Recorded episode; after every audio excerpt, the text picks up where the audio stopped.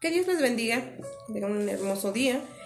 Agradecemos a Dios por la, oportunidad que nos da eh, poder exponer eh, este podcast del profeta Zacarías.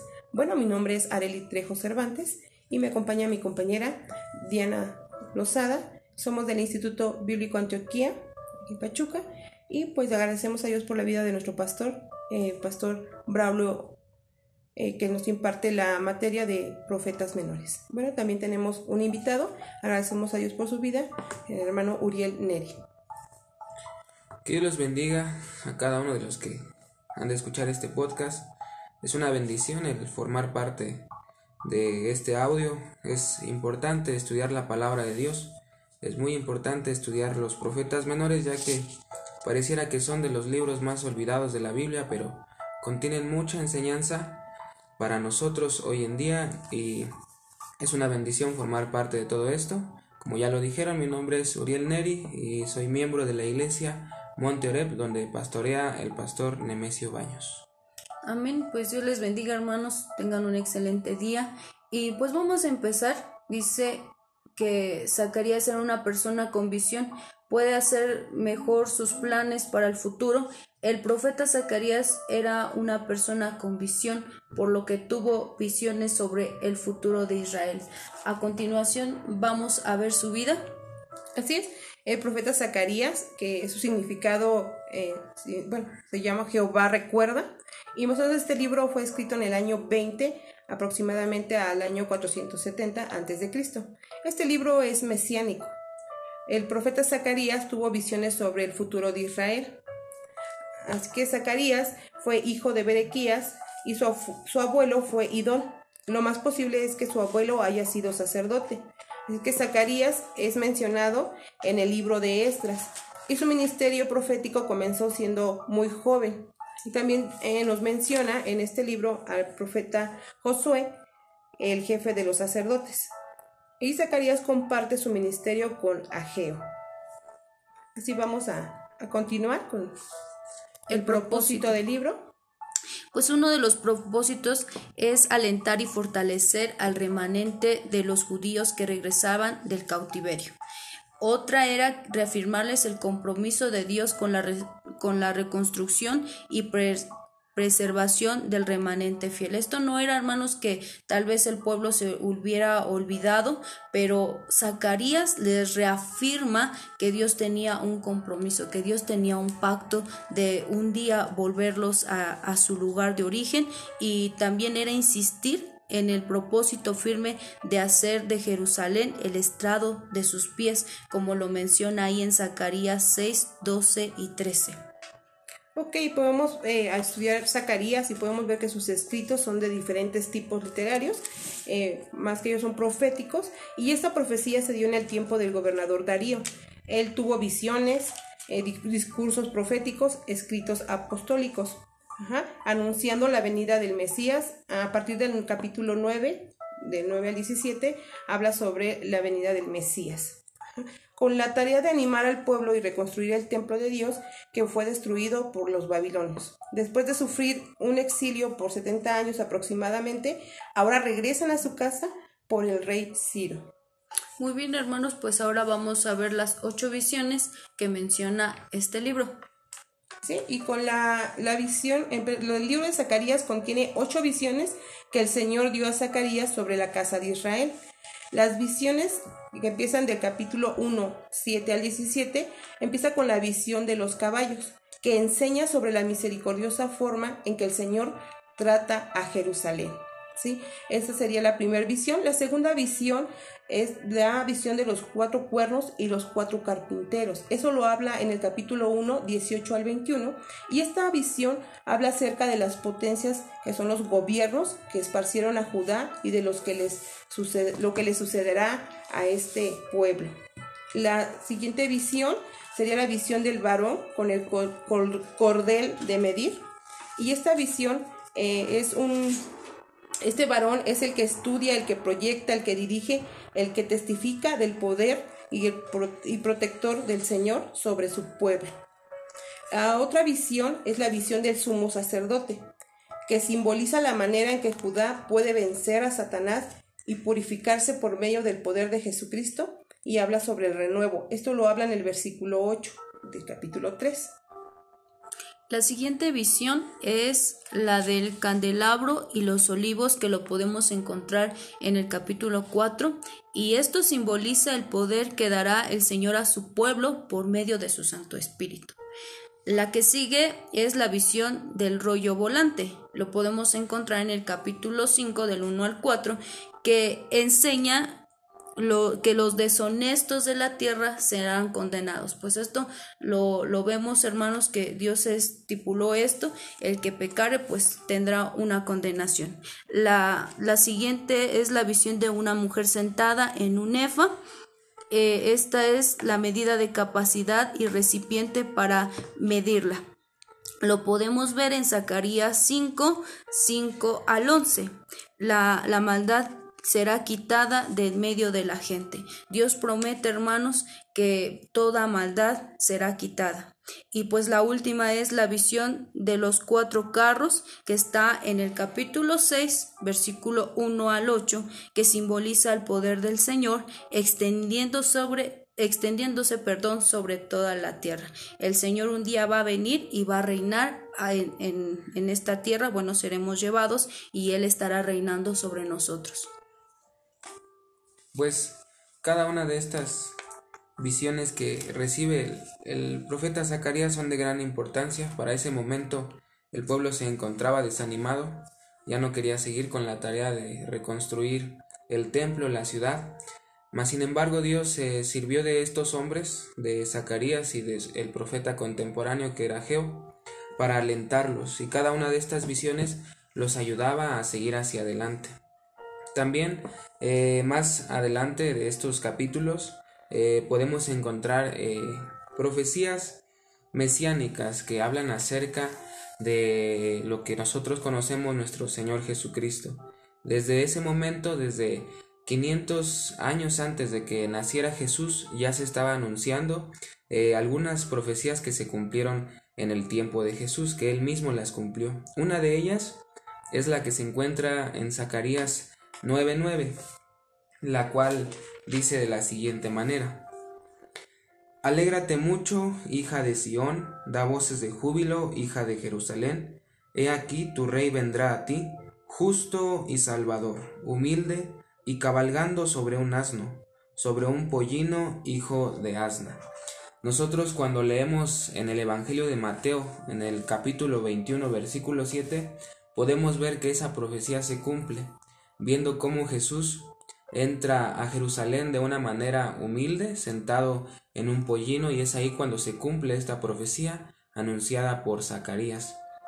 También podemos eh, leer otra profecía mesiánica que se encuentra ahí en Zacarías 11, del versículo 12 al 13, la cual dice de la siguiente manera, y les dije, si os parece bien, dame, dadme mi salario, y si no, dejadlo. Y pesaron por mi salario treinta piezas de plata. Y me dijo Jehová, échalo al tesoro, hermoso precio con que me han apreciado. Y tomé las treinta piezas de plata, y las eché en la casa de Jehová al tesoro. Esta profecía se cumple en Jesús, en se ve reflejada en Mateo 26 del 14 al 16 nosotros conocemos la historia sobre aquel apóstol que vendió a Jesús por 30 monedas de plata y es aquí cuando se cumple esta profecía. Sin duda alguna, Zacarías anunció cosas de mucha importancia y de mucha revelancia que fueron muy importantes. Y hay más eh, profecías mesiánicas, pero eh, por el momento estamos eh, viendo estas dos. Pues ahora vamos a seguir este con los temas que más se destacan y podemos ver que Zacarías menciona al Mesías, o sea, nuestro Señor Jesucristo, y lo llama mi siervo, el renuevo, pastor, rey, porque eso es lo que pues es para para nosotros nuestro Señor Jesucristo. Sí, y podemos ver que en la mente y en el corazón del pueblo judío está presente la figura del Mesías, pues es una promesa del Señor. El pueblo esperaba con ansias el cumplimiento de la venida del Mesías, pero a causa de su rebeldía, de su incredulidad y su desobediencia, pues para ellos no se cegaron sus ojos y no pudieron esperar esa promesa que el Señor ya les tenía. Por otro lado, hermanos, eh, tenemos que después de Ezequiel, este libro del Antiguo Testamento que se refleja se refleja en el libro de Apocalipsis. Por ejemplo, por sus referencias tenemos a los caballos y a los jinetes que nos habla en Zacarías 1.8 y en Apocalipsis se ve nuevamente en el capítulo 6, versículo 4 al 5 y otra referencia es a los cuernos, es decir, los reinos y los poderes futuros, que lo vemos en el libro de Zacarías capítulo 1, versos del 18 al 21, y lo podemos encontrar también en Apocalipsis 6, 4 al 5. También en, como lo mencionaba nuestra hermana Diana, eh, los libros con los cuales se puede comparar Zacarías es Isaías, referente a los términos que él utiliza, Zacarías también a Jehová, lo llama Jehová de los ejércitos. Y cuando se refiere a Cristo, como lo mencionaban, también hace referencia a Cristo como el siervo, como el renuevo, como la piedra. Y referente al libro de Apocalipsis, al igual que en una de las visiones de que recibe Zacarías, se mide a Jerusalén. También Zacarías y Apocalipsis cuenta con un equipo especial de dos testigos, y por último, también en Zacarías y en Apocalipsis se centra la maldad en Babilonia, que así la podemos conocer como el centro de maldad. Bueno, pues vamos a ver unas características sobre el Mesías que lo menciona en el capítulo 9, verso 9. El pueblo lo esperaba, pero no sabía exactamente cómo sería. Y en este capítulo nos dice que era alentador, este, era justo, iba, era victorioso y sería humilde, hermanos. A pesar de, de su poderío, Dios siempre, bueno, Jesús siempre se muestra humildemente. Sí, la obra de, del Mesías es mencionada también en, en esos versículos a partir del 9, 10 eh, al 17. Y también otra característica es que eh, la justicia a los pecadores. Podemos ver cómo el Señor Jesucristo vino a hacer justicia sobre los pecados sobre Israel y también sobre el pecado del mundo. Y podemos ver, dice, la armonía mundial, es otra característica, dominio total, la recompensa a los fieles y la renovación completa de su pueblo, ahora como iglesia, y podemos ver cómo eh, esa profecía mesiánica que se le fue dada al pueblo de Israel, eh, muchos, muchos eh, desistieron, muchos por causa del pecado fueron cegados y de tanto esperarlo no lo reconocieron cuando realmente él vino, porque esta profecía fue dada a su pueblo de que iba a venir un Mesías a rescatarle, un Mesías que iba a venir a salvarle, pero ciertamente por causa de su pecado ellos le, le negaron. Pues ya estamos concluyendo, hermanos, con este bonito libro. Y pues si le tendríamos que poner un título yo creo que le pondríamos Dios recuerda en el sentido que en su tiempo Dios siempre cumple sus promesas, hermanos. Este pueblo que él escogió, pues sufrió muchas cosas, pero también eh, fue fruto de sus pecados de ellos, pero Dios siempre estuvo con ellos y les daba una promesa de que un día los iba a restaurar y que iban a ser cambiados y transformados. Entonces, si tendríamos que ponerle un tema, es Dios recuerda a este libro. Y pues ya vamos a, a lo... A lo final, Uri, ¿quieres comentar alguna otra cosa? Bueno, pues algo que se puede agregar es eh, un cuadro comparativo acerca de, de Zacarías y de Ageo, que fueron profetas contemporáneos. Eh, primeramente empezó Ageo en el ministerio profético y dos meses después empieza Zacarías. En cuestión de edad, eh, Zacarías era joven y Ageo era, ya era mayor de edad. En cuestión a su forma de escritura, Zacarías era muy diplomático y Ageo era más franco y se enfocaba más en el pecado. Zacarías fue muy visionario porque recibió mucha revelación de parte de Dios y Ageo en su mensaje era muy directo y pareciera que era rutinario, siempre condenaba el, pecado. Y por último, eh, Zacarías ofrece vívidas promesas de la ayuda de Dios y la garantía de una nueva esperanza y Ageo eh, su llamado era más directamente a denunciar el pecado del pueblo, pero también los alentaba mucho a construir en ese entonces el templo. Así es, y a través de estos pequeños eh, estudios, esta pequeña introducción que acabamos de compartir, creo que nos quedamos con un sabor bueno, el poder estudiar la palabra del Señor y a estudiar este profeta. Y sabemos que hablar del Mesías es hablar de Cristo, porque la escritura lo da a conocer. Jesucristo es el Mesías de Dios, no solo para los judíos, sino también para todo el mundo. Así es que hermanos, te invitamos a que tú puedas introducirte un poco más a la lectura y a conocer de estas promesas preciosas que el Señor ha dado a su pueblo, no solo al pueblo de Israel, sino que a nosotros que somos sus hijos, que hemos sido comprados a precio de su sangre. Así es que nosotros esperamos que regrese nuestro Mesías. Dice que Él fue a preparar moradas en el cielo para que también nosotros moremos allá con Él. Sí, entonces concluimos este podcast. Agradecemos a Dios por la vida de mi hermano Muriel. Gracias porque él es parte de este podcast y es una bendición el poder escuchar de lo que él nos pudo aportar. Agradecemos la vida de nuestra hermana Diana. Pues hermanos, también yo quiero mencionar esto, importante que en Zacarías podemos tener un grande ejemplo porque dice que en su muerte eh, que él tuvo, no tenemos mucha información, pero dice que fue una muerte violenta.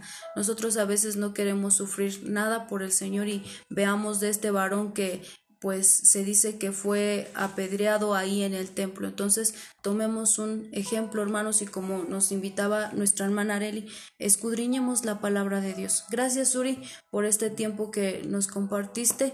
Eh, esperemos que pues haya sido de grande bendición esta aportación. Que Dios les bendiga, hermanos, y muchas bendiciones. Bendiciones. Que Dios les bendiga.